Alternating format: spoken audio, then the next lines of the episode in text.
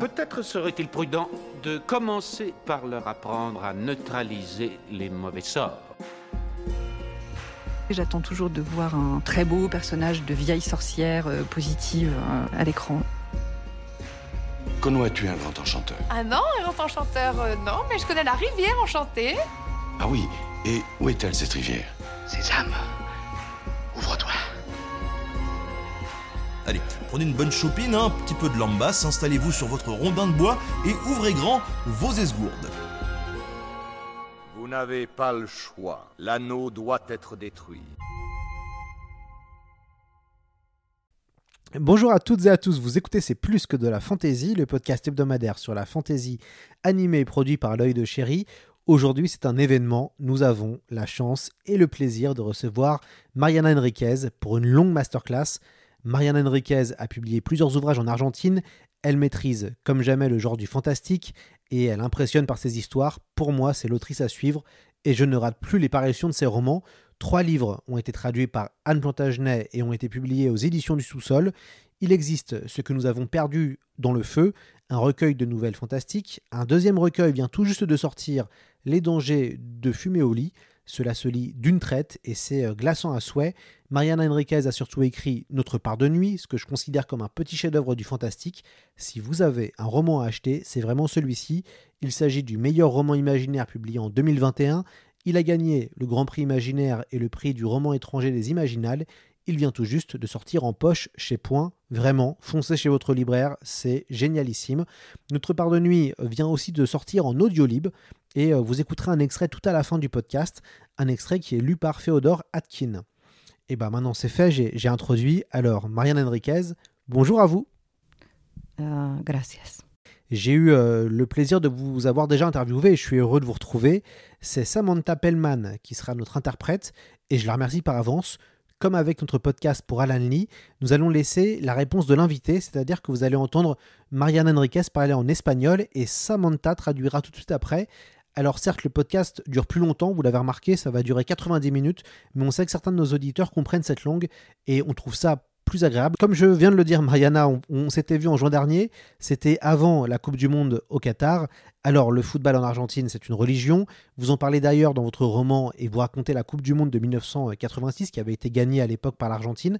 Comment avez-vous vécu cette finale de 2022, Mariana, où nous avons vu deux clichés footballistiques, une victoire dans la douleur de l'Argentine avec un Messi du football à sa tête et une défaite magnifique à la française menée par un génial leader charismatique? Eh, con, mucha, con muchos nervios, con mucha histeria, bien argentina, bien neurótico, eh, pero después con una explosión de felicidad, digamos. Eh bien, comme tout Argentin, très nerveux, très, très nerveuse, euh, très angoissée, et puis finalement avec une grande joie. Cette victoire euh, argentine incontestable a été entachée, d'une forme d'anti-jeu ponctuée de grossièreté et de racisme. Euh, je crois que beaucoup de Français ont été choqués euh, par un espèce de manque de, savoir-vivre. On avait l'impression qu'il fallait humilier l'adversaire. Est-ce que cela vous a surpris? Je creo que eso pasa siempre en el fútbol. Recuerdo cuando Alemania ganó a Argentina, que en los festejos de los alemanes, los alemanes decían los gauchos caminan así y caminaban agachados como admirando hacia el piso y los alemanes caminan así y caminaban derechos. Y también para nosotros fue, fue lo mismo. Creo que el fútbol tiene la particularidad de sacar lo mejor y lo peor. Y sí, fueron bastante racistas muchos de los festejos, creo, pero... Euh, eh bien, moi, je comparais ça un peu euh, à, à ce, ce, ce, cette, ce match qu'il y avait eu entre l'Allemagne et l'Argentine. Et on me dit souvent, hein, voilà, les gauchos euh, euh, tendance à marcher un peu le dos courbé, alors que voilà, les Allemands, les Allemands se tiennent droit. Euh, et bien sûr, euh, eh bien le, le, le racisme s'ensuit et euh, il y a toujours cette, euh, ces, ces débordements euh, auxquels on assiste dans ce genre d'occasion. Pero más me preocupa en, en Argentina el, el racismo contra, contra su propia gente, quiero decir. Eh, entiendo que esto fue una como una catarsis, una exacerbación y además es muy común en Argentina. Argentina todavía no tiene mucha corrección política, entonces es muy común hablar del cuerpo de la gente, hablar del color de la gente, como si fuese lo más... No, no es ofensivo, quiero decir. Eh, y nos cuesta entender por qué es ofensivo, creo. Y mm, me preocupa un poco más el, racismo local, que es contra, sobre todo contra, co- contra la gente indígena, digamos, a la, que- también se los llama monos, a la que también se los llama, eh, que bueno, cualquier, no quiero repetirlo, pero digamos cosas bastante horribles. Creo que el racismo es endémico en nuestras sociedades, es un problema, y en situaciones masivas, incontrolables como los festejos de un mundial, sale como sale todo lo, lo catártico primario, digamos, ¿no? No los disculpo, pero, pero, pe- pero entiendo que son circunstancias. Tampoco estoy, no, no tengo rencor con los alemanes por lo de los gauchos, entiendo que son circunstancias excepcionales. Euh, oui, en fait, en Argentine, on, on observe surtout un racisme, voilà, contre les siens. Euh, et c'est vrai que dans ce genre de- d'occasion, il y a une sorte de catharsis qui s'exerce et qui est totalement exacer- exacer- exacerbée. On a, pu, euh, on peut aussi voir quelques différences par rapport à d'autres pays. Le politiquement correct ne s'applique pas euh, vraiment. Les Argentins parlent beaucoup et très facilement des couleurs, des corps, euh, cette notion de corporalité. Et, et le racisme, il s'exprime aussi par, par, euh, par ce biais-là, sans même que les gens en soient totalement euh, conscients. Euh, donc c'est un, racisme bien souvent envers euh, ben, les peuples autochtones. Voilà, ils sont, on les traite bien des noms, on les traite de singes notamment. Je n'ai pas envie de, développer là-dessus, mais voilà, c'est un véritable problème endémique. Et dans ce genre de célébration, comme euh, bah, mondial de foot, eh c'est un des aspects qui ressort euh, en, premier. Et euh, je ne veux pas les excuser ni quoi que ce soit, mais voilà, ce sont des situations particulières. Y, y creo, perdón, ¿no? Que también hay algo de sentir que se pierde al mejor jugador del mundo. O sea, el mejor jugador del mundo ahora, hoy, es Mbappé. Y Messi quizás el, fue el mejor jugador del mundo. Entonces hay como cierto... Se, se pusieron especialmente furiosos con Mbappé y fueron a lo más bajo y a lo más eh, repugnante para insultarlo, pero porque les hizo tres goles. Y además por las declaraciones de Mbappé antes diciendo que el fútbol sudamericano no tenía nivel. Y bueno, había hubo como una pequeña, como un pequeño, una creación de un villano. Creo que, y esa creación del villano creo que tiene que ver con la sensación de, bueno, de que ahora el próximo rey es este chico. Y bueno, estaban con ganas de humillarlo, lo cual es bajo, pero es eh, un poco inevitable también. Oui, effectivement, il, il s'est passé euh, des choses très, très marquantes. Là, euh, bien sûr, euh, euh, le, roi, c'était Messi. Et, euh, et puis, c'est bien évident qu'aujourd'hui, ben, la, nouvelle, la nouvelle génération, la nouvelle icône, eh bien, ce, sera, ce sera Mbappé. euh, et il y a eu beaucoup, effectivement, d'insultes. Euh, mais oui, il y a eu trois, trois, trois buts aussi. hein, donc, euh, ça s'explique comme ça. Euh, et puis, euh, je crois qu'il y avait aussi euh, une histoire de euh, niveau euh, de foot euh, sud-américain qui entrait en, ligne de compte. Euh, et euh, je crois eu, ça a aussi fait partie euh, de toutes ces humiliations, euh, qui est comme une explication en tout cas plausible par rapport à ces humiliations euh, pour euh, bah, ce, nouveau, euh, ce nouveau roi, euh, c'est consacré, euh, qui est euh, Mbappé. On arrête de parler foot, on va parler littérature, euh, avec une question existentielle aussi. Pourquoi écrivez-vous du fantastique en primer lugar, y es muy fácil, la respuesta es eh, porque es lo que me gusta, es lo que leo, es lo, lo, lo que de alguna manera me... Yo no entiendo la realidad en términos realistas, en literatura, quiero decir. Em, me, parece que, em, que la imaginación es, un, es una herramienta más fundamental para entender lo que nos pasa existencialmente, si querés. Que, no, que el relato de los hechos no es suficiente para comprender la, la, la totalidad de, de, lo que nos pasa como sociedad y como, y como personas. Me queda, me parece poco, corto. Bon, tout d'abord, euh, parce que ben, j'aime ça, euh, et puis euh, parce que j'en lis moi-même beaucoup.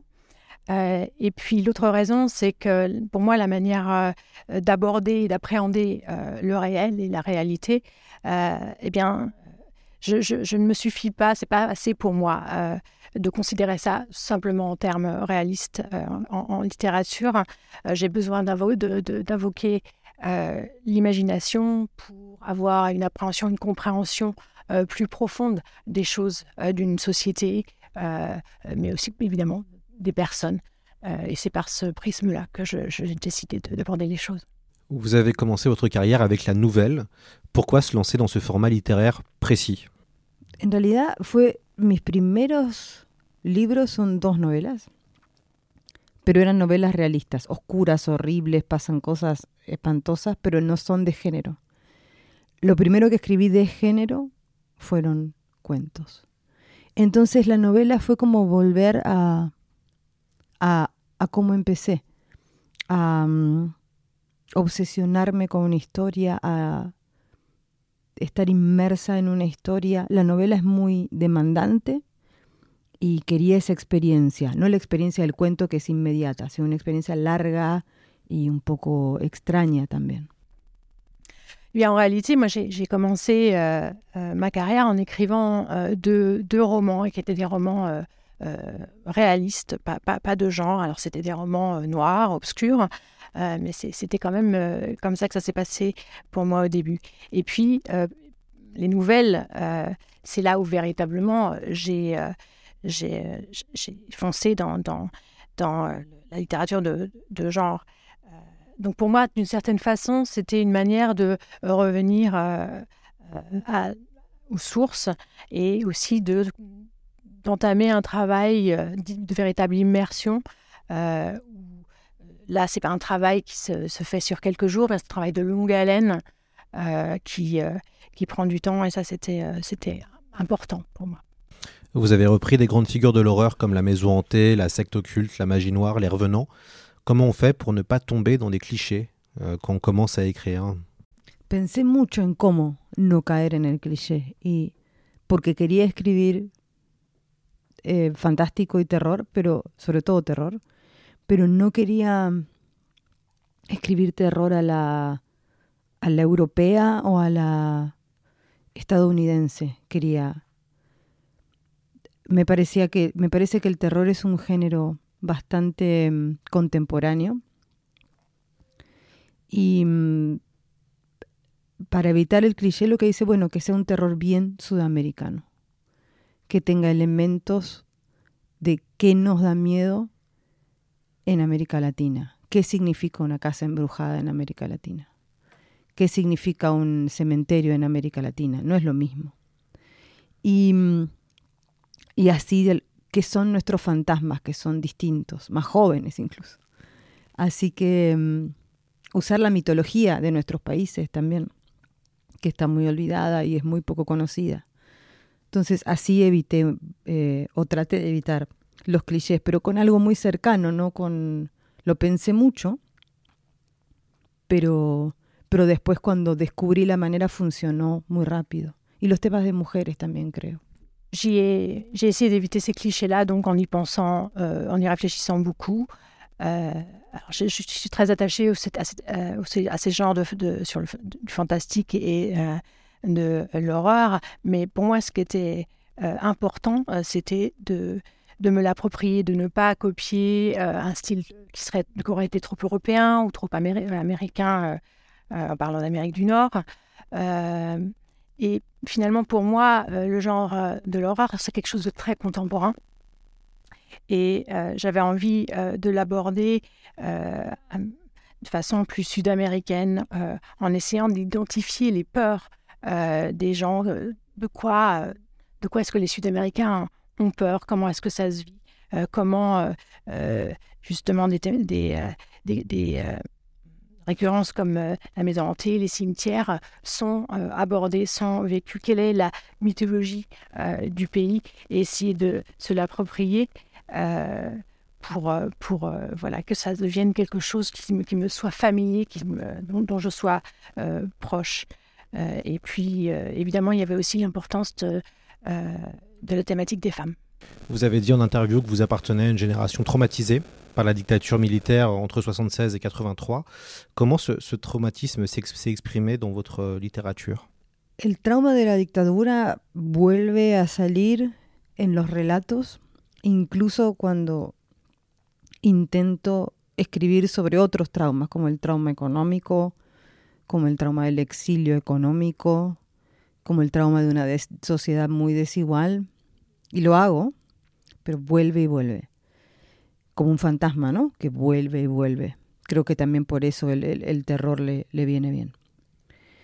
Creo que algo importante, voy a ser breve, pero que es importante, la dictadura terminó en 1983 pero cuando terminó técnicamente, o sea, se fue la dictadura, vinieron los juicios a los dictadores, toda la información sobre lo que pasó en esos años, tratar de cambiar a las Fuerzas Armadas y a la policía, que habían sido formadas en un gobierno autoritario, y ese proceso tomó 10 años aproximadamente. Entonces, hasta mediados de los 90, que es toda mi juventud ya, ¿no? Y mm, yo estaba escribiendo en esa época, entonces em, mi sensación es que la dictadura terminó, pero en muchos sentidos simbólicamente permanece, permanece en sus...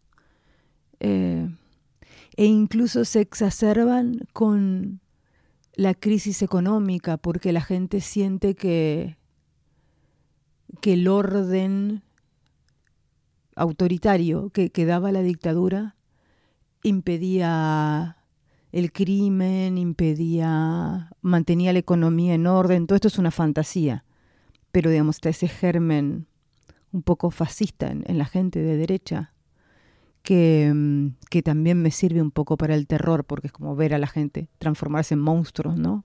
Effectivement, euh, là, on a un grand trauma qui reste et qui restera pour toujours. Euh, euh, pour cette période de dictature. Et en réalité, euh, que ce soit des traumas euh, d'ordre économique, euh, pour l'exil économique, pour le déséquilibre et les inégalités de la société, voilà, c'est toujours quelque chose qui ressort comme quelque chose d'un peu fantasmatique qui vient hanter et qui, pour, chaque trauma finalement fait une réapparition. Alors bien sûr, il y a eu la fin, euh, c'était en 1983, euh, il y a eu euh, des jugements de, des, dictateurs, il a fallu, opérer des, transformations parce que voilà, les forces armées, elles avaient été formées de cette façon-là et qu'il fallait changer tout ça et que tout ça, ça a pris dix ans. et voilà, dix ans, ça veut dire que c'était dans le milieu des années 90, ça correspond à l'époque où moi j'étais jeune et, c'est des, choses qui ont exacerbé certaines, euh, certains aspects. Par exemple, euh, on a souvent euh, attribué aussi cet ordre qui était établi, qui, avait en tout cas comme résultat positif de pas de, calmer le crime, de faire de, de, baisser le le baisser le taux de criminalité. et ça, c'est une pensée bah, qui est souvent attribuée à des gens de, droite. Et c'est cette sorte de germe fasciste qui, euh, qui, je, qui, moi en tout cas, euh, que, que, je relie à l'horreur et qui m'a beaucoup servi. On parle beaucoup de fantômes dans vos ouvrages.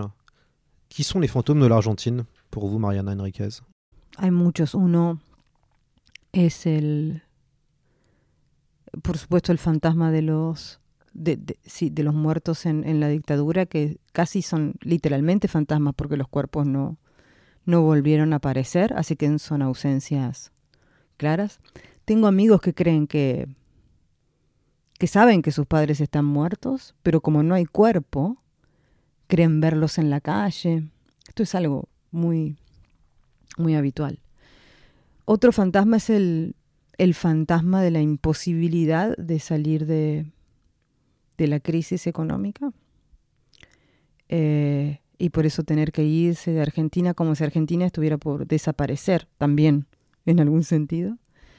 Y, y luego están los fantasmas de, de las creencias populares. Argentina lo niega un poco, pero es un país que es formal, o sea, eh, técnicamente católico, pero que está lleno de, si vas por la calle, ves carteles de mediums, videntes naturales, hay mucho pensamiento mágico, mucha necesidad de comunicarse. Hace unos días me llamó una amiga mía que es medium y me dijo, tu padre y tu abuela quieren hablar con vos. Le dije, bueno, no, yo no quiero hablar con mi padre y mi abuela, decirles que no. Pero hay como una especie de pensamiento mágico que es muy aceptado y eso cambió. Yo recuerdo que cuando yo era chica eso era más, era lo que pasaba más en países vecinos, Brasil, Paraguay. Y creo que ahora empezó a pasar en, en nuestros países un poco, por, para mí me gusta, ¿no? Algo que tiene que ver con, con la inmigración, cosa que me parece muy, muy bueno. Y también por la necesidad de, de creer en algo más para, para creer en un futuro, creo, es eso. Euh, oui, effectivement, il y a beaucoup de, de fantômes et de fantasmes. Parce que intéressant, c'est qu'en espagnol, c'est le même mot. Donc on voyage, on fait des, des, des va-et-vient euh, avec les termes, avec les morts. Euh, et aussi littéralement parce que voilà, il y a eu beaucoup de morts, mais il y a eu des gens euh, qui ont disparu et qui ne sont jamais été, dont les corps n'ont jamais été retrouvés. Euh, donc ça prend, ça prend tout, son sens.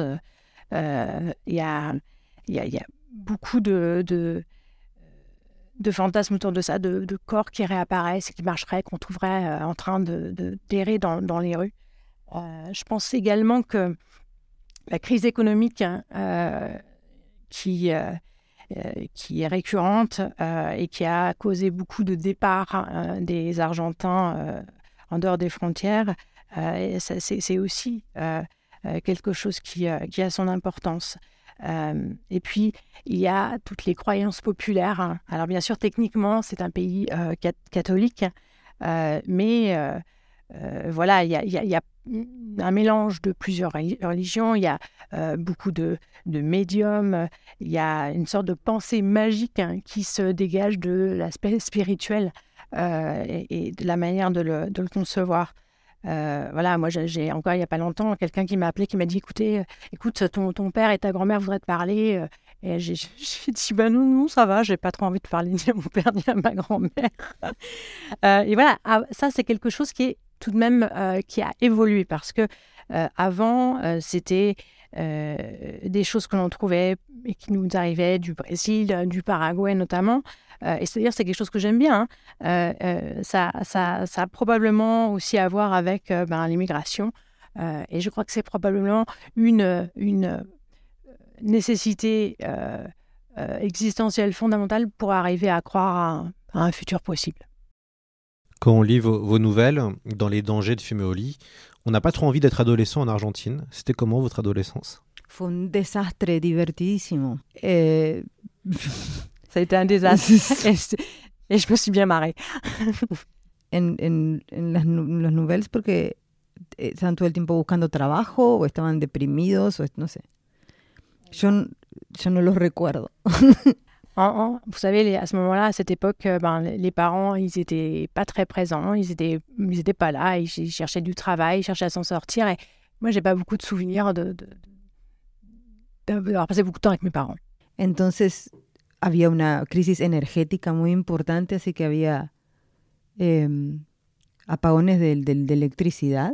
On traversait une grande euh, crise énergétique hein, aussi, euh, et donc il y avait beaucoup de coupures de courant. Y estábamos, nosotros estábamos todo el día obsesionados por las drogas, el sexo y lo oculto. Qui, on était intéressés par trois choses la drogue, le sexe et tout ce qui concernait euh, l'occultisme. Bueno, ahí, ahí está. no cambió mucho eso para mí. Bueno, las drogas sí, pero lo demás no. Ça va beaucoup changer en ce qui me concerne, enfin bon, pas pour les drogues. On voit aussi beaucoup de parents abusifs euh, dans vos récits. Est-ce que vous vouliez dénoncer les rapports enfants-parents que peut-être vous avez vu euh, ou que vos amis ont, ont- ont connu ou subi Lo pude haber observado, pero en realidad fue, fue más parte de la trama de, de- de crueldad e imaginación. No fue algo muy presente en mi vida. Como decía, es más la ausencia de, de padres que, que la presencia de padres amorosos o crueles. No estaban, no estaban de ninguna manera. Pas tellement, euh, j'ai pas tellement obs- observé ça avant, pas en particulier. Euh, je pense que ça faisait partie de, cette euh, cruauté que je voulais euh, présente dans le, dans le texte. Je, ça, ça, ça, ça, ça faisait partie aussi de, développement de mon imagination par rapport à tout ça. Encore une fois, hein, que ce soit des parents abusifs ou des parents aimants, euh, la réalité c'est qu'il n'y avait pas de parents. Le corps souffre beaucoup chez vous. Vos héros sont malmenés en permanence. Le corps est malade, le corps est torturé. J'ai pensé euh, à, dans la nouvelle Où es-tu mon cœur à David Cronenberg. Je crois que vous aimez bien le body horror. Sí, yo soy fan de Cronenberg, pero, eh, del, del tratamiento que hace de, de los cuerpos Cronenberg. Eh, también, que esto es algo bastante extraño, me gusta mucho em, ciertos escritores simbolistas franceses. Hay especialmente Jean Laurent. Jean Laurent tiene cuentos sobre casarse con una mujer tuberculosa para verla morir. Y eso le da placer. Y yo leía eso y decía, qué locos que están los franceses. Y mm, Baudelaire también, por ejemplo, ¿no? Que es también el cuerpo pútrido. Em, bastante de, de ciertos pintores. Ayer vi una muestra de Walter Sickert, por ejemplo, también como... eh, o Francis Bacon, el cuerpo en partes, el cuerpo mutilado, el cuerpo cyborg, em, que se tiende a creer que pertenece más a la ciencia ficción, pero para mí en este momento pertenece al horror. Yo leo muchos nuevos escritores de body horror, Eric La Roca, hay un montón. La Roca creo que es el que más me gusta, pero eh, es, es algo que, me, que, que- que estoy últimamente investigando bastante incluso. Oui, alors, je suis une grande fan hein, de David Cronenberg. Euh, J'aime beaucoup euh, son traitement euh, des, des corps. Euh, et, euh, bon, de, de, de manière euh, générale, il y a beaucoup de d'artistes et d'auteurs français notamment euh, qui, que, que j'aime beaucoup et qui, qui travaillent dans la même veine. Euh, Je pense à des gens comme euh, Jean Laurent qui écrit des nouvelles.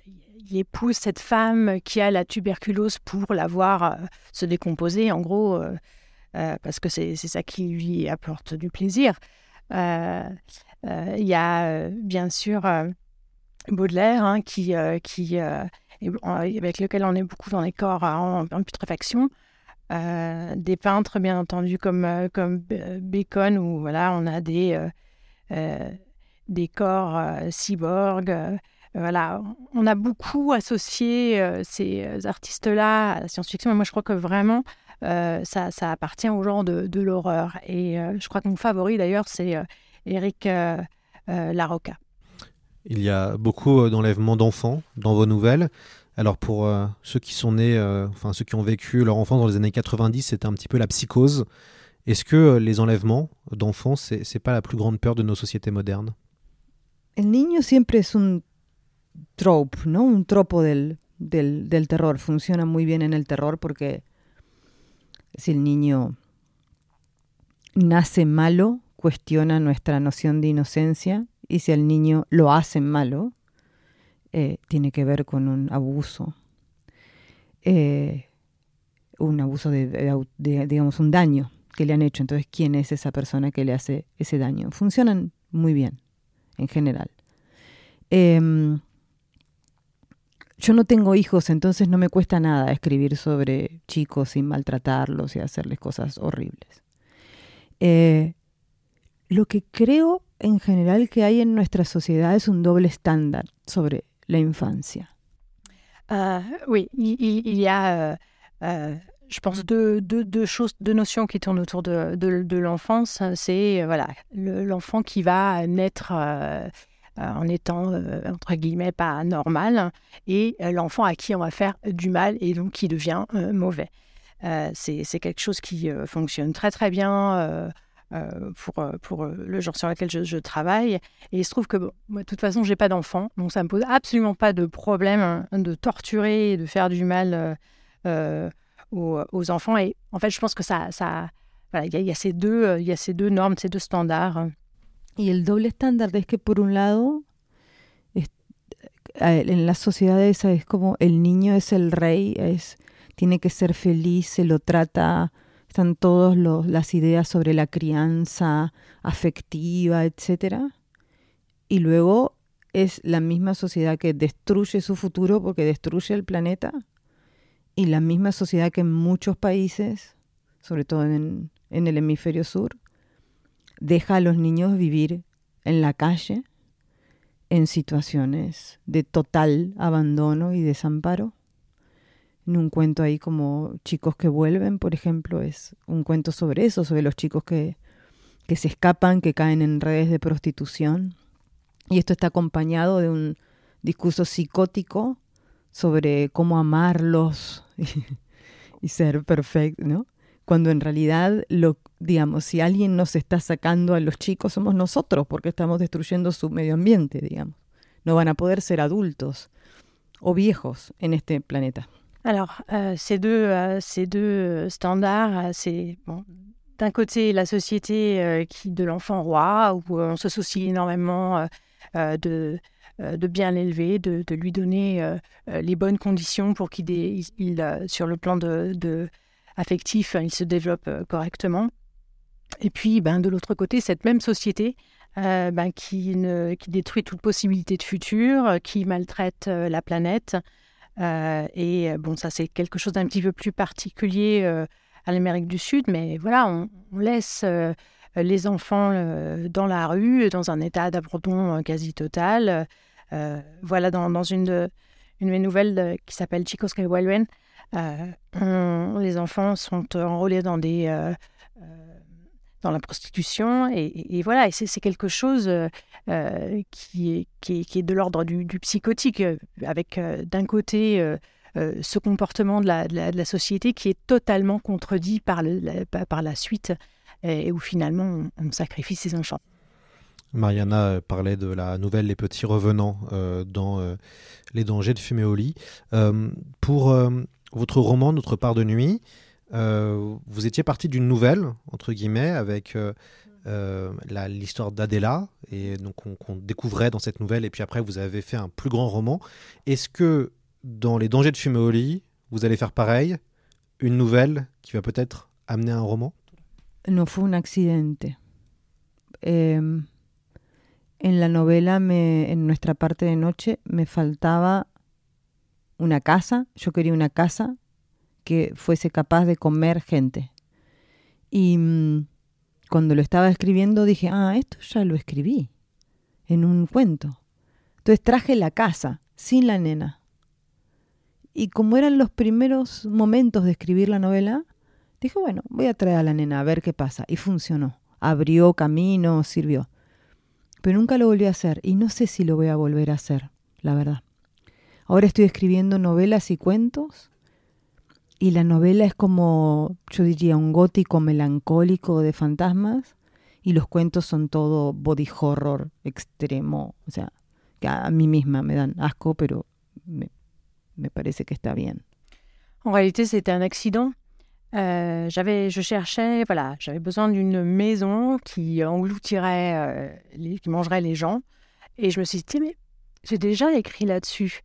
Euh, dans, une, dans une nouvelle. Donc j'ai commencé euh, à me replonger euh, sur, sur cette nouvelle avec ce personnage d'Adela. Et, et, finalement, j'ai aussi ramené le personnage d'Adela.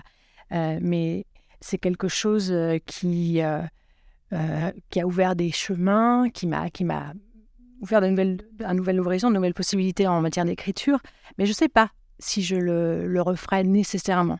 Euh, pour moi, euh, c'était, euh, c'était important pour, écrire sur ce, cet élan gothique et, mélancolique, avec évidemment le, body horror, qui, est parfois compliqué aussi, mais,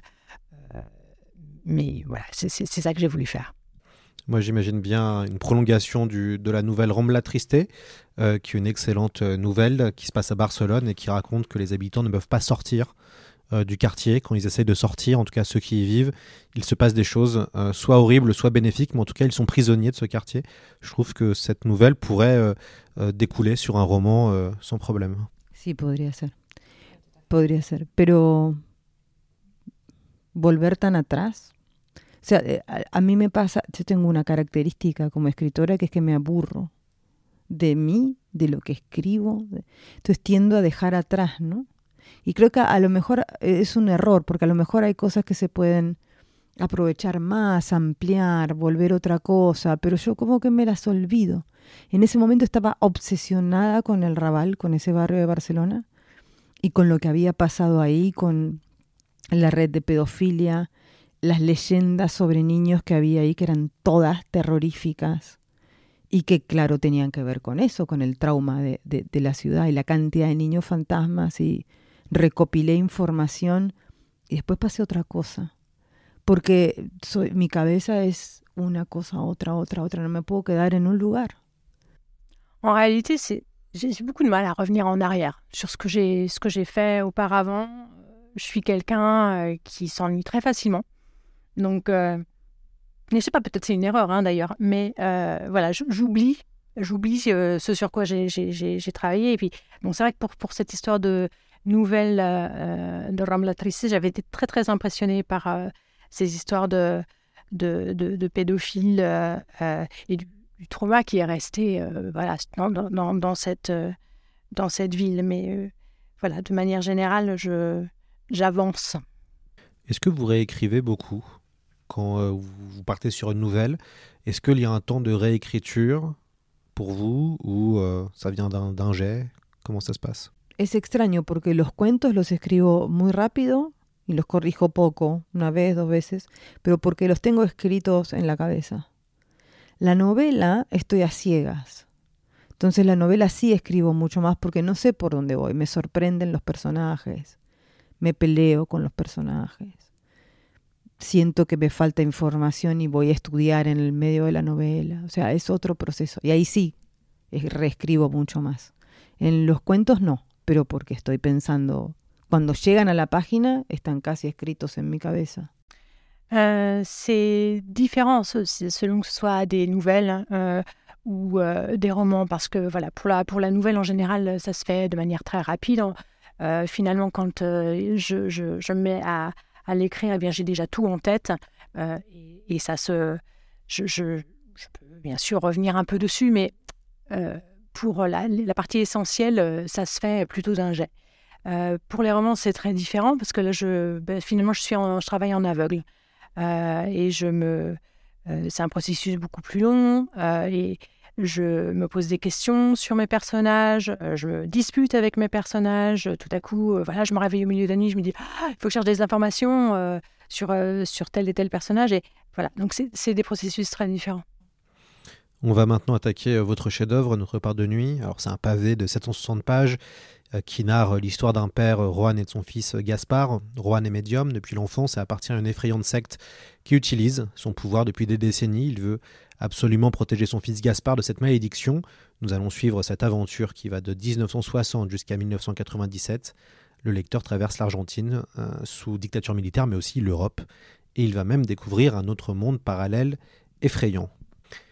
Marianne Enriquez, comment est né euh, ce roman qui euh, vient tout juste de sortir en, poche Yo venía de escribir muchos cuentos y crónicas, o sea, no ficción, y quería la experiencia de una novela de la que estábamos hablando recién, muy inmersiva, muy eh, obsesiva. Y quería que fuese larga, tan larga no sé, pero bueno. Le corté 100 páginas, sin embargo, o sea, fue era más larga.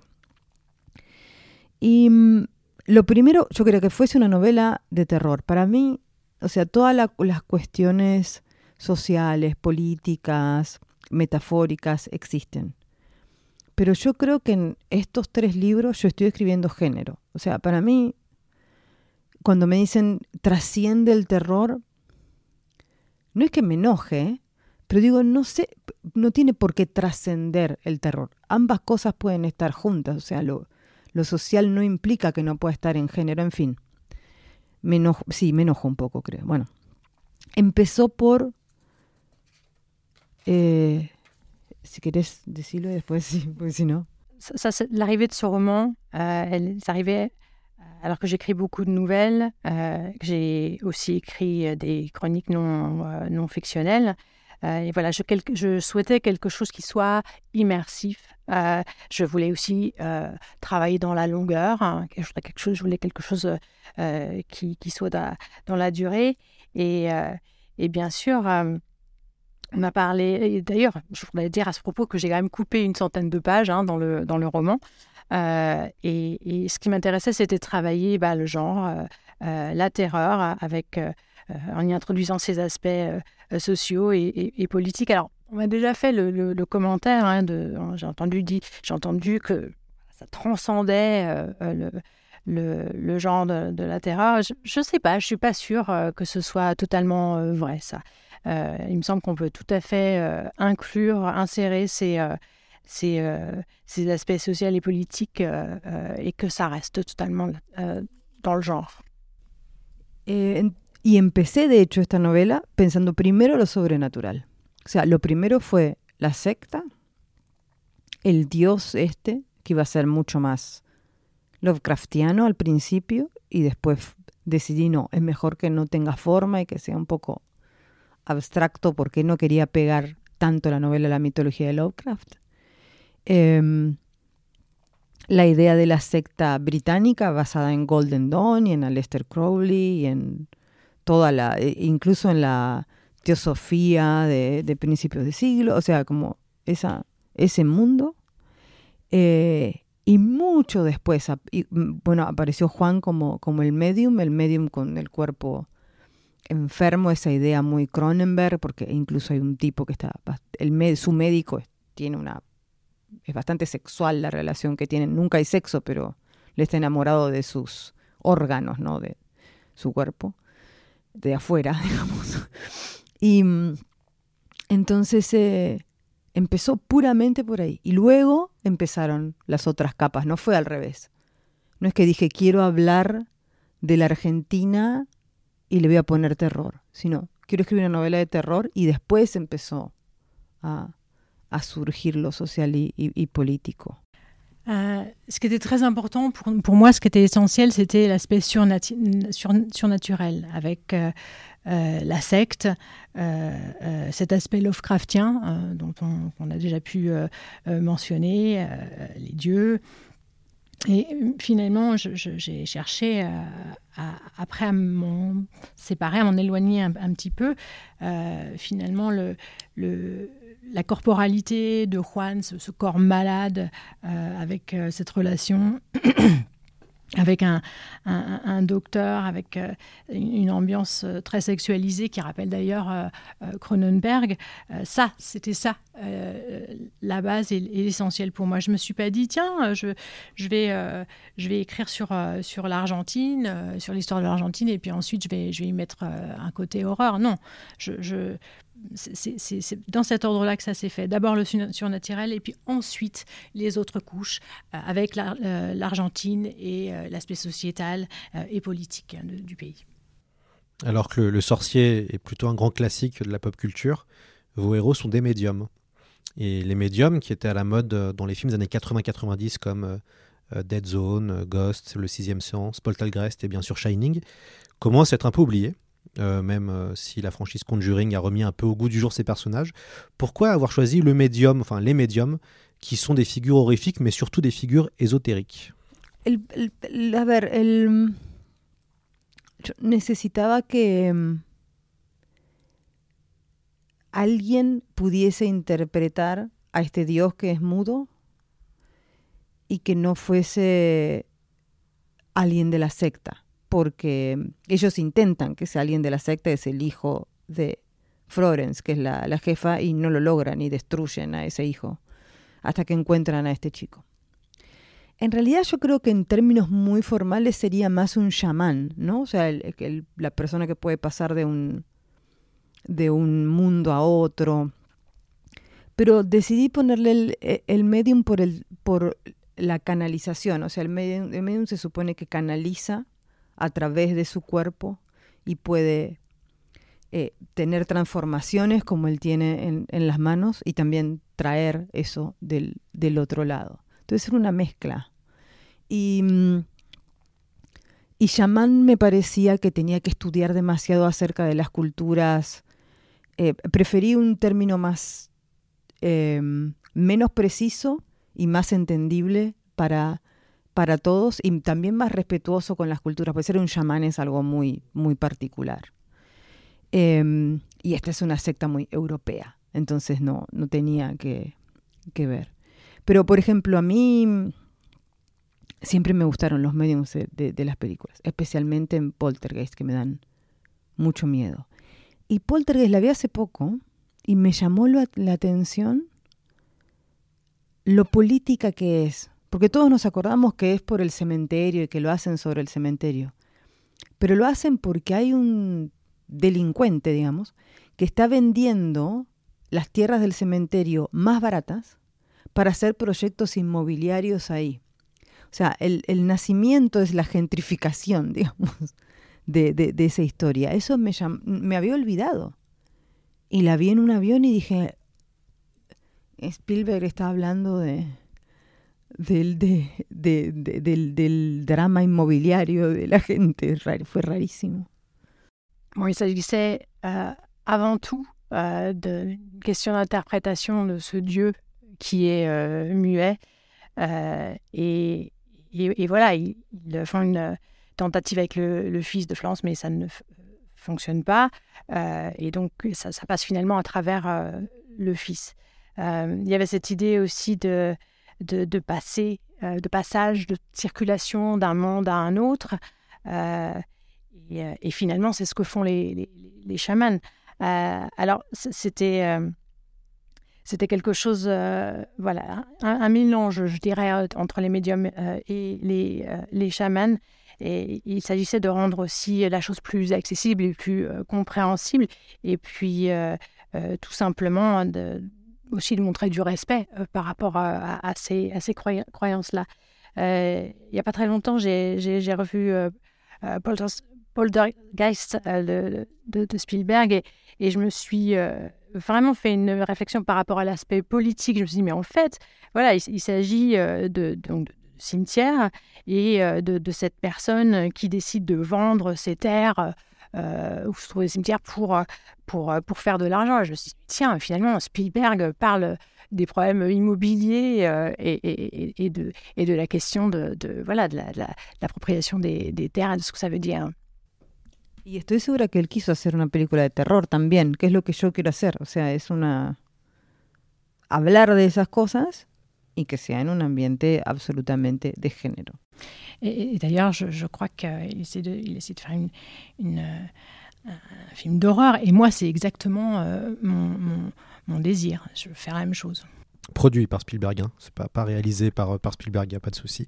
Mais il a beaucoup participé, notamment aux effets spéciaux, puisque dans ce film, il y a une séquence d'une maison qui, qui, disparaît et ça avait été à l'époque une euh, ça avait été un, un, coup de force des studios euh, ILM euh, dans, dans, ce roman mais aussi dans vos nouvelles les femmes sont aussi maléfiques que positives mais dans euh, notre part de nuit il y a la méchante Mercedes mm. qui est euh, monstrueux, vraiment, qui est encore plus monstrueux que ce qui se cache derrière l'obscurité. Comment vous avez pensé ce personnage qui, qui, qui est génial? Moi, je veux un spin-off de, de Mercedes. Sí, las mujeres tienden a ser, lo que yo intento es que sean muy, eh, lo más complejas posibles, ¿no? Porque yo también siento que no me gustan las, las mujeres que para ser fuertes tienen la fuerza de un hombre, por ejemplo. Pero tampoco me gusta mucho el cliché de, de, la bruja gótica. O sea, hay, hay, mucho... Es difícil encontrar esa particularidad. En Mercedes no la busqué. Mercedes es un monstruo, es un demonio. No tiene... Y tiene una, una moralidad que es de clase. O sea, ella cree que, que ser malo, que ser maligno, eh, tiene que ver con no ser un, burgués, o sea, ser, estar, ser como una especie de aristocracia del mal. Em, en ese sentido sería un muy buen personaje para un spin-off, pero no creo. pero la, la base ese fue yo escribí una biografía de una escritora que se llama Silvino Campo, que era la mejor amiga de Borges. No sé si está basado en ella, pero lo que sí conocí a través de ella fue esos ricos aristócratas argentinos, dueños de todo, de, del país, digamos, ¿no? Y que son totalmente que viven en otro planeta y son totalmente inútiles, o sea, son como una especie de parásitos, que es un poco lo que es Mercedes, parásito del mal, ¿no? Y, y fue muy extraño porque era una biografía, no digo académica, pero muy periodística, y terminó ahí. Moi, ce qui, est important pour moi, c'est d'écrire des personnages féminins qui soient complexes. Euh, J'ai pas envie de me retrouver avec des personnages qui sont euh, forts euh, par le soutien ou l'influence d'hommes. Euh, j'aime, j'adore ces personnages de sorcières gothiques. Euh, voilà, Mercedes, c'est effectivement un monstre, c'est un, c'est un démon. Euh, qui est articulé par cette euh, idée de moralité, de, de, classe, avec, avec euh, si je puis dire, une sorte d'aristocratie du mal qui pense que voilà, c'est une manière de, l'incarner pleinement. Alors, un spin-off, je ne suis pas sûre que que ce serait la, chose vers laquelle je me, je me dirigerais. J'ai écrit une, biographie sur Silvino euh, au, Campo, qui était euh, une amie de, Borges. Et, euh, et, pour moi, voilà, c'est vraiment emblématique de cette classe extrêmement aisée, extrêmement riche en Argentine, qui finalement sont euh, dominent, domine tout et, finalement sont des parasites, une sorte, de parasites euh, du mal. Et, c'est quelque chose euh, qui m'a servi. Vous êtes très forte pour raconter et faire sentir le, le, côté maléfique de vos, des, gens dans, vos nouvelles et dans vos romans. On, ressent bien les méchants chez vous. Est-ce que vous, vous avez déjà rencontré des gens euh, que vous pouvez considérer comme maléfiques ou qui vous ont donné un tel euh, un dégoût euh, en les rencontrant? Non, creo que no. Creo que es eh, casi todo literario, pero por supuesto mm, hay, hay mucho de los de los de la gente de, de, la orden que tiene que ver con con con, con personajes del poder y sobre todo con personajes, porque son los que más conozco, del poder en, en América Latina, que es gente que no tiene límite moral. O sea, la, la novela ya salió, así que se puede decir, ellos tienen todo, lo que no tienen es vida eterna. Y no la quieren como en la reencarnación y en eso yo creo que en eso tienen razón, porque a mí la reencarnación tampoco me cierra, me parece una estupidez. Yo no quiero ser un perro en la próxima vida, quiero ser yo. En eso tienen razón. Y mm, quieren mantener el mismo cuerpo y todo para mantener el mismo tipo de, de poder. Yo eso no lo conozco personalmente, pero es una. E, e, es un tipo de, de mm, de, de, de, poder característico de, los países de, nuestros países. Pero nunca conocí una persona como si fuese un brujo una cosa así que, que tuviese eso. Em, es sobre todo literario y, y fílmico y, y, también leyendo mucho acerca de ocultismo y cosas por el estilo.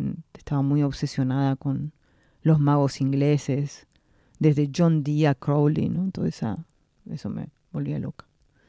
Me vuelve loca.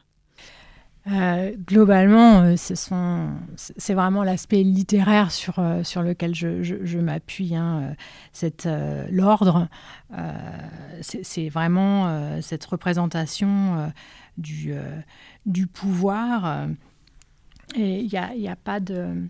Il y a, ces, personnages donc, qui, cherchent, qui sont dans la recherche de cette vie éternelle et, qui finalement n'ont aucune limite euh, morale. C'est-à-dire que voilà, ces gens-là possèdent absolument tout sauf la vie euh, éternelle. Euh, et, euh, et puis, j'avais pas non plus envie de d'en passer par la, réincarnation qui, à mon sens, euh, voilà, est quelque chose de plutôt euh, très décevant. Moi, j'ai pas du tout envie dans une vie prochaine de me retrouver chien, par exemple. Euh, ça, ça, me dit rien du tout. c'est, il s'agissait de, pouvoir retrouver le même corps pour pouvoir être, avoir le même, le même pouvoir.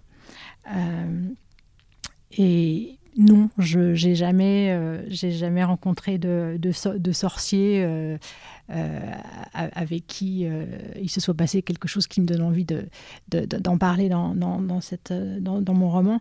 Par contre, j'ai été totalement obsédée, j'ai fait une grosse fixette sur l'occultisme et puis tout ce, que je pouvais trouver comme, information. Et bien sûr, je suis marquée par les, magiciens de la littérature euh, euh, britannique euh, qui sont tout à fait fondateurs dans mon écriture. Vous avez été inspiré par Rimbaud, vous avez parlé de Baudelaire, mais je crois que vous avez été aussi inspiré par Stephen King. Notre part de nuit fait d'ailleurs penser à Shining, mais aussi à, à, ça. Alors, c'est le clown tueur en anglais, c'est It's. Qu'est-ce que vous a apporté le, le fameux maître de l'horreur Et est-ce que vous lisez encore un peu de Stephen King de temps en temps?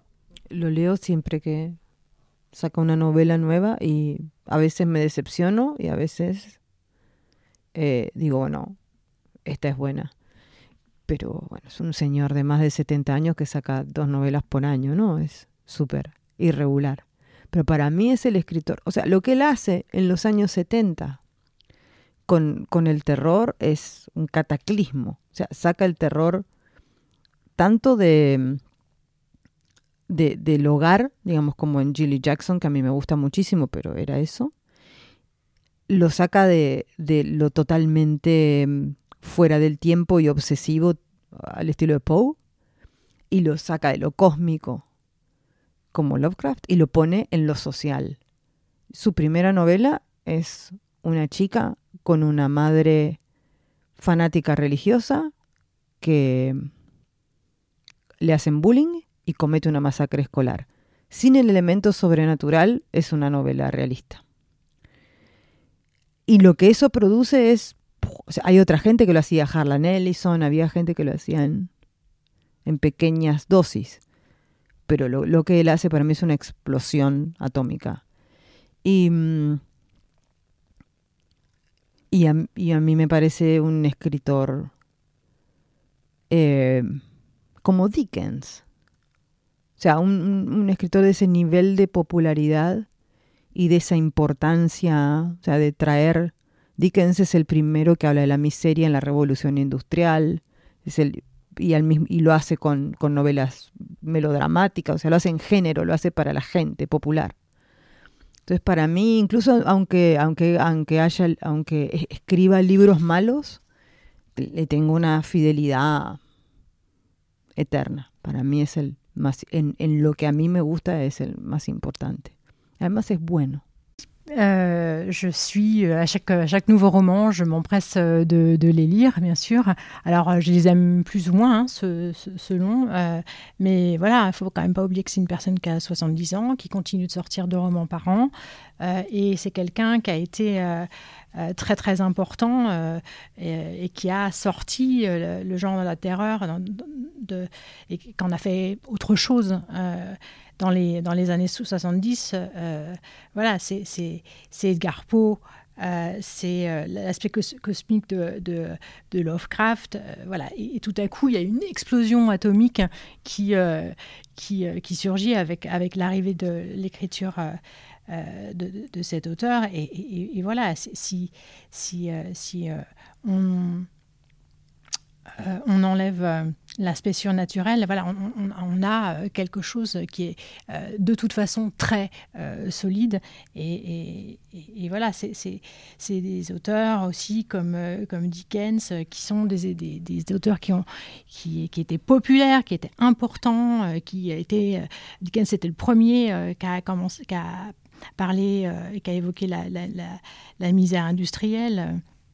Donc oui, je suis une fidèle euh, éternel euh, de, de, de, cet auteur. Euh, et, voilà, c'est, je, je n'en, je n'en ressortirai pas. Est-ce que quand on est un, une autrice argentine ou un auteur argentin, on peut se dépêtre du réalisme magique de Borges? Est-ce qu'on peut sortir de Borges quand, quand on est un auteur argentin tellement il est monstrueux dans la littérature mondiale?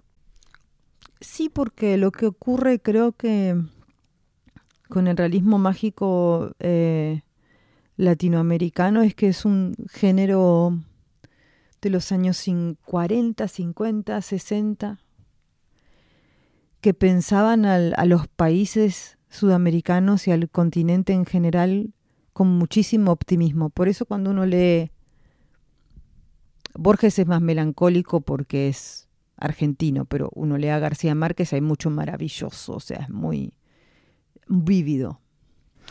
Euh, oui, oui, bien sûr, parce que le réalisme euh, magique, il, euh, il, a, il a cours dans les années 40, 50, 60 et concerne vraiment le, continent sud-américain.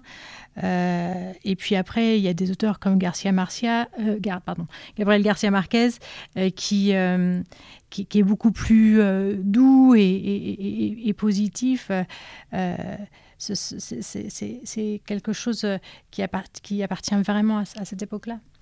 Lo que pasa entre el realismo mágico y la actualidad, tanto en literatura como en, en la realidad, son los años 70, las dictaduras, la, e, el continente deja de ser una promesa y un continente que el resto del mundo mira para convertirse en esta especie de lugar eh, de crimen, de violencia, es el continente con más violencia del mundo, o sea, empieza a convertirse en, eso. Y la literatura cambia, se vuelve una la literatura de la imaginación es despreciada, por eso mismo, porque lo que se busca es una literatura política, realista, que dé cuenta de esta realidad. Pasa en todo el mundo, quiero decir, pero en América Latina es muy particular. Ce qui est, intéressant euh, quand on, pense à l'actualité, au réalisme magique, c'est que euh, voilà, ça, correspond à une époque, les années 40, 50, 60. Euh, on, est, encore dans une idée autant dans le, réel que aussi en matière de littérature, on est dans une idée de, voilà, du continent prometteur, dans lequel on peut réaliser ses, où les rêves se réalisent. Et il y a une rupture qui, euh, qui, qui, qui s'opère, où tout à coup, euh, ben, ce continent n'est plus euh, ce qu'il se dit être, et où tout à coup on, on a une arrivée de la violence, du crime, et, et, là il y a toute la partie politique et réaliste qui reprend le, le, dessus. Y lo que ocurre después, claro, el, el hecho histórico puntual es el golpe a Pinochet en Chile, ayudado por Estados Unidos, ¿no? Y lo que ocurre a partir de eso, eso se extiende por toda América Latina para detener básicamente la revolución cubana, que es muy cercana a Argentina por el Che Guevara, obviamente. Y lo que, lo, que empieza a ocurrir es que las generaciones nacidas en esa época, en el 70, los 80, viven bajo ese terror político, consumiendo los productos culturales del país que lo provocó. Esto es una especie de... Entonces ves Twin Peaks, ves, bueno, Spielberg, ves Star Wars, ves, em, lees Stephen King. O sea, y eso necesariamente después produce una literatura híbrida, pesimista, muy oscura, que tiene que ver con, también con todas esas contradicciones en lo que te hizo escritor de dónde vinieron las influencias, ¿no? Eh, que creo que le agrega un poco más a, a, a lo imaginario también, la, la producción. Alors il y a bien évidemment les faits euh, historiques avec euh, euh, le coup d'État de Pinochet appuyé euh, par euh, les États-Unis. euh, et ça, c'est le début. Ensuite, ça va petit à petit se répandre sur, sur, le, sur le continent. Il y a également la révolution cubaine qui, à nous, bien sûr, nous parle bien, bien de manière particulière parce que c'était le le Che Guevara. Et dans les années euh, euh, 70-80, euh, il y a donc ces situations euh, politiques hein, qui sont en train euh, de bouger. Et, en même temps, la population se retrouve euh, pétrie et nourrie d'une culture américaine qui finalement a détruit toute possibilité de, de liberté. Donc on, voilà, je pense à Twin Peaks, je pense à Star Wars avec, Spielberg, avec évidemment les romans de Stephen King. Euh, qui, euh, qui sont là et qui sont maintenant euh, les, euh, euh, ce, qui nourrit euh, l'Amérique euh, latine. Donc voilà, c'est une sorte de contradiction là qui s'opère avec, euh, euh, les influences euh, euh, littéraires qui étaient euh, euh, plus en lien avec euh, euh, l'imaginaire, avec euh, euh, quelque chose qui est, qui est- complètement euh, euh, à l'opposé euh, de ce qu'on leur- on leur propose après. Une question plus personnelle, Mariana. Euh, comment vous avez vécu la sortie de Notre part de nuit et surtout son succès? Euh, Vous avez vendu euh, beaucoup de livres entre, guillemets en, France. Vous avez récupéré beaucoup de prix chez nous, mais aussi euh, ailleurs. Comment, comment ça se passe quand on devient une rockstar de la, de la littérature? Sí, más o menos. No, no me siento rockstar, sobre todo esta mañana que estoy muy cansada. Pero mm, es muy sorprendente para mí.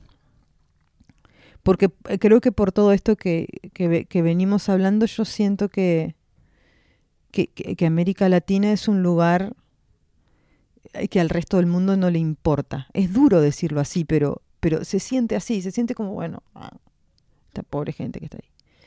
Y mm, ta- también es, es, em, es extraño, por, por eso me parece extraño el interés, o sea, por- y, y el interés en el género, porque el género también es un género bastante...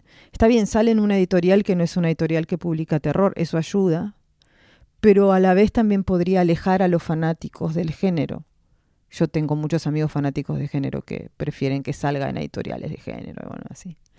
Así que en todo sentido para mí es muy, es, es muy sorprendente y la, y, y la paso bien. Lo más divertido de la cuestión rockstar es esta mañana no porque estoy muy cansada, pero cuando cuando tengo que estar en público es bueno poder pintarme, comprarme ropa y eso, que, que es lo que más me gusta hacer después de escribir. Oui, je trouve ça assez surprenant, euh, cet intérêt, euh, parce que j'ai souvent plutôt l'impression que ben, l'Amérique latine, tout le monde s'en fiche un petit peu. Euh, et, euh, et en plus, pour euh, une littérature de, genre, l'horreur, c'est quand même quelque chose qui n'est pas toujours apprécié à sa juste valeur. Donc oui, vraiment, cet intérêt... euh, bon, a- après, il y a aussi quand même le fait que euh, ben, la maison d'édition n'est pas spécialisée euh, dans l'horreur. Alors ça, à la fois, ben, ça peut être une chose très positive et très porteuse en France. Oui, oui, il s'agit bien sûr hein, de, de la, la sortie en France. Mais ça pourrait aussi éloigner euh, le public de, fans. Donc je suis un peu euh, ambivalente sur cette, question. Et quant à la partie rockstar, moi ce matin je suis très fatiguée. Mais, mais, euh, mais oui, quand je dois participer à des événements, des festivals ou des plateaux télé ou autres, ben, c'est finalement une partie que j'aime beaucoup. J'ai- J'aime beaucoup me préparer, m'acheter des, fringues pour, pour, euh, pour me looker et me maquiller. Euh, C'est finalement une des choses que je préfère. Y después los fans, eso sí quería decirlo, los fans hacen fan art. Yo tengo casi 50 años. Y hay lectores adolescentes que hacen fan art, algunos en estilo pictórico, otros en estilo manga, otros en estilo... Y es... Tengo todo el Instagram lleno de chicos que me mandan cosas. Y, a veces me traen cosas en los eventos, cartas, remeras, mazos de tarot, estoy llena de tarot. Y mm, yo no veo que a los escritores les pase eso. No lo digo desde la arrogancia, digo que no, no, no pasa tanto. Em, y eso me encanta, porque yo soy así.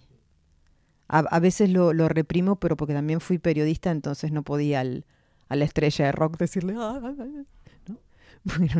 Era una, falta de, de- profesionalismo. Pero, pero yo soy así, soy muy fan de cosas. Me, y, mm, y que me pase a mí, me, nada, me, me divierte mucho, me gratifica mucho. Eso sí lo voy a extrañar si se va. Euh, ah oui, je, je voulais dire un mot sur, euh, sur euh, fans. Euh, bon, alors, euh, moi, j'ai pas loin quand même de, la, de 50 ans. Euh, je vois euh, souvent des, fans qui arrivent et qui ont préparé des choses. Alors, ça peut revêtir plusieurs styles. Ça peut être dans le pictural, du style manga. Voilà, j'ai vu des choses aussi qui ont, qui ont été publiées sur, sur Instagram. Il arrive parfois qu'on m'offre un tarot. et, et en fait, c'est quelque chose, je pense, qui n'est pas si courant. Ne suis pas sûre que. encore une fois, je le, je le dis de manière euh, humble, hein, je, je- mais, mais j'ai pas l'impression que ça arrive à beaucoup de- de- d'auteurs. euh, ce genre de choses et j'adore. Euh, bon, évidemment, ça- c'est un peu à l'opposé de mon travail de journaliste parce qu'évidemment, euh, quand euh, moi-même j'étais, euh, enfin quand, je, fais du travail de journaliste, eh bien, je, me devais de me tenir et d'adopter une posture journalistique qui, est, assez à l'opposé de, la situation que je viens de men- mentionner. Alors ce sera ma dernière question. Vous avez, en tout cas chez nous en France, il y a eu les deux recueils de nouvelles, dont un qui vient de sortir, Les dangers de fumer au lit. Il y a eu une autre part de nuit. Euh, et puis alors moi, ma question, c'est quoi le prochain roman Présentez-nous euh, sur quoi vous travaillez. Va a ser una novela eh, de fantasmas, más contemporánea, quiero decir, eh, en nuestra parte de noche termina en el 97 porque técnicamente pasaban muchas cosas que se que si era contemporánea se podían resolver con el teléfono. Yo no quería. Entonces ahora sí, eh, eh, ya entendí cómo hacerlo con el teléfono. Y, mm, y lo otro es un libro de cuentos, eh, que, que son estos cuentos que decía de body horror. Y creo que tiene que ver con que yo misma también estoy pasando por un momento de body horror, que es este los 50 años. Es curioso, porque esto es la adolescencia, donde uno es un monstruo, está cambiando la metamorfosis. Los 50 con la menopausia, de vuelta uno es un monstruo. Entonces estoy en una segunda etapa de monstruo físico y es muy inspirador. Y me ayuda mucho a deprimirme menos cuando se me seca algo o lo que sea. Y, mm, o hacer algo con eso. Pero es muy e- es divertido. O sea, por eso también decidí dejarme el pelo blanco y decir, bueno, a ver cómo es esta experiencia. Y espero que puedan, primero eso ahora te digo. Euh, ça va être une histoire de fantôme euh, également. Euh, ce sera quelque chose de plus contemporain. Dans, dans le roman Notre part de nuit, euh, qui se termine donc en 97, euh, j'avais toujours des soucis avec les histoires de téléphone, parce qu'en réalité, on aurait pu résoudre un certain nombre de choses via, via le téléphone, et je n'avais pas envie de- de- d'en d'en passer par, par là. Donc là, j'ai trouvé quelques, quelques solutions par rapport à ça. Et puis, ben, je continue aussi à écrire des nouvelles, toujours euh, en, euh, en étant dans le, genre euh, body horror. Euh, et il se trouve que euh, ben, j'ai bientôt 50 ans. Euh, et que je traverse des changements aussi avec, euh, avec la ménopause et que, et que, et que finalement, euh, voilà, il y, a- plusieurs y a étapes dans la vie où, où le corps change énormément. Alors il y a l'adolescence où ben, tout à coup on passe d'un corps d'enfant à un corps d'adulte avec toutes, tous les, tout ce que ça peut comprendre. Mais, mais voilà, quand, quand c'est le passage aussi de, de la cinquantaine, eh ben voilà, il y a une certaine monstruosité qui, qui, qui, qui s'immisce. et j'ai envie de me saisir de ça. J'ai envie d'utiliser ce passage pour en faire quelque chose. Alors, bah, par exemple, ben, mes cheveux qui sont en train de devenir gris. et c'est tout un tas de choses que j'ai envie d'expérimenter parce que je traverse moi-même. Y creo que van a reeditar la primera novela, que es Bajar es lo peor, que no es una novela... A ver, es raro, porque cuando yo la escribí tenía 17 años y puse mucho de entrevista con el vampiro y del Drácula de Coppola, que era como todo lo, el, vampiro romántico que a mí me parecía muy erótico, me volvía loca. Y mucho de, en ese momento estaba muy obsesionada con Clive Barker. Y no solo con, con Hellraiser y, y The Hellbound Heart, que es, la, que es la novela, sino con toda, también con todos los libros de sangre y toda la, y, la idea de, de, Clive Barker como un actor gay, como un autor gay, como un autor queer. Entonces es una novela sobre un romance queer que transcurre durante la epidemia del SIDA, pero no se nombra el SIDA, pero está, digamos, ¿no? es como el trasfondo, quizá sea un poco antes, un poco, pero hay algo que va a suceder. Y mm, creo que van a reeditar esa primero. Y mm, cuando se editó en Argentina fue leída como realismo sucio, ¿no? Como eh, y a mí me sorprendió porque para mí lo de Barker, por ejemplo, está robado directamente. Tenía 17 años, tampoco no era tan tenía tantas referencias. Así que creo que esa va a estar primero, antes que lo nuevo, quiero decir. Je pense qu'en France, ils sont sur le point de rééditer euh, un, de, mes romans, qui est mon premier roman, qui s'appelle Bajar es peor, euh, donc, qui a été euh, écrit en 1995 quand j'avais 17 ans et qui est clairement euh, voilà qui se jette dans toutes ces ces, ces, personnages de vampires, de, de Dracula, avec tout l'érotisme qui tourne autour de, de, de ces personnages. Et, et, en fait, il y a, je pense aussi à cette, cet auteur qui s'appelle Clive Barker, avec Hell, Hellraiser. Euh, et, finalement, c'est une époque, euh, au moment où, euh, ces, œuvres sortent, c'est l'époque du sida, mais on n'en parle pas. c'est un, un, auteur qui est queer. il y a toute une ambiance qui, ressort de tout ça. Et en Argentine, je, pense que à ce moment-là, c'est quelque chose qui, est, qui, est de l'ordre du réalisme sale. Euh, et finalement, bon voilà, j'avais 17 ans, euh, j'avais pas encore énormément de, de, références et je pense qu'il y a beaucoup de choses que j'ai empruntées. en tout cas, j'ai eu une forte influence de Barker. Pas d'adaptation, Mariana? Il n'y a pas de prêt. Vous avez pas. Euh, vos livres n'ont pas été encore préachetés en termes de droits pour une adaptation euh, par Netflix Argentine ou par un studio de cinéma? De la, de la novela hay varios que están ahí. Eh, Eh, pero es una serie muy, muy compleja, entonces eh, cuesta decidir eh, presupuestos, directores. creo que están esperando la salida del libro en Estados Unidos para ver cómo le va. Oui, il y en a plusieurs. Euh, il y a plusieurs euh, projets en ce sens. Euh, mais voilà, le roman, il est complexe. Alors évidemment, euh, pour, une éventuelle adaptation. Euh, il y a des questions de budget, bien évidemment. Euh, il faut aussi qu'on voit quel réalisateur s'y collerait.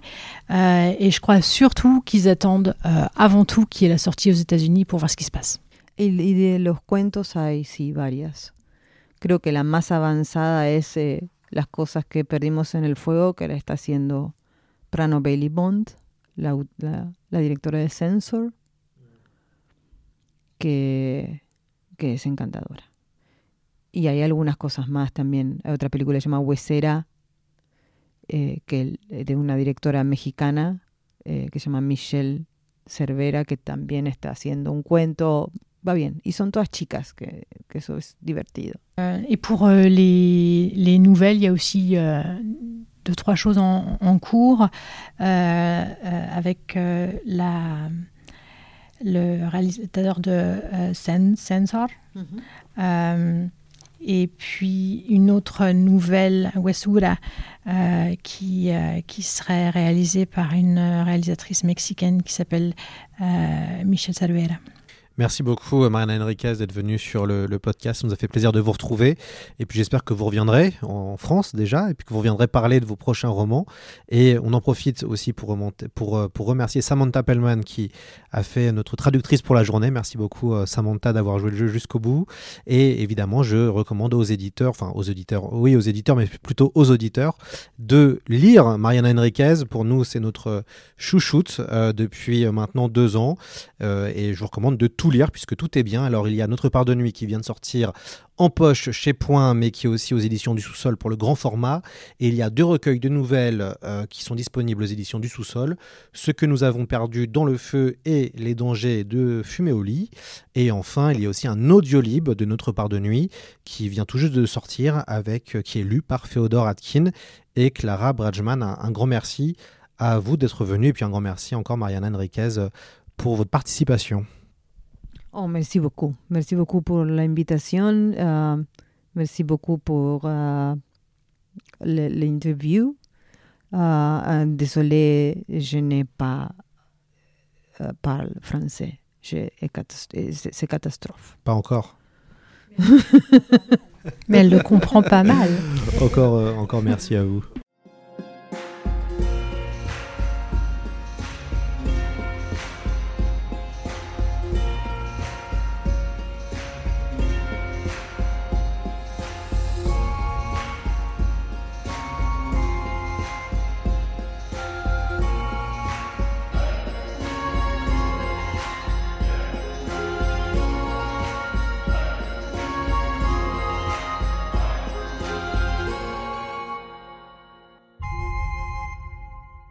Notre part de nuit de Mariana Enriquez, lu par Féodor Atkin, Clara Breitman et Françoise Cadol.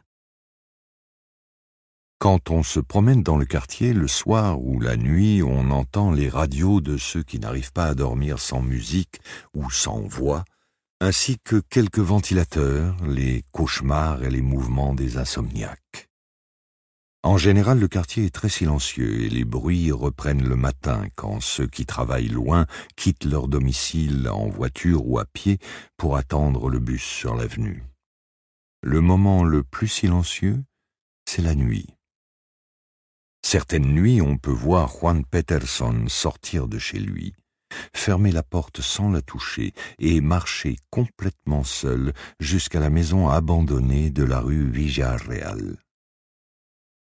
Le vent frais nocturne soulève ses cheveux et fait apparaître une plaie sur son cuir chevelu, une plaie récente. Le sang coule le long de son cou jusqu'à son épaule. La porte de la maison est cadenassée et la serrure condamnée avec du ciment. Mais dès que Juan foule l'herbe brûlée du jardin délaissé, dès qu'il avance sur les dalles jaunes du chemin, s'agenouille effleure sa blessure et laisse quelques gouttes de sang à l'entrée, la porte vibre et s'ouvre pour lui. La maison l'attend. Juan entre sans se retourner.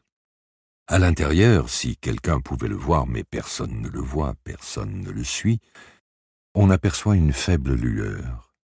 La porte se referme derrière lui et il est inutile d'essayer de l'ouvrir ce n'est ni le cadenas ni le ciment qui la garde close. Impossible de distinguer quoi que ce soit. Les fenêtres sont murées avec des briques, et si on retirait les briques, on ne verrait que du noir. En revanche, on peut légèrement entendre quelque chose de l'extérieur. D'abord, une vibration. La maison tremble. On dirait un insecte prisonnier dans une pièce. Le bourdonnement croît quand il s'approche de l'oreille, s'éloigne quand l'insecte se pose quelque part ou vole moins vite. Juan ressort avant l'aube et retourne chez lui en titubant.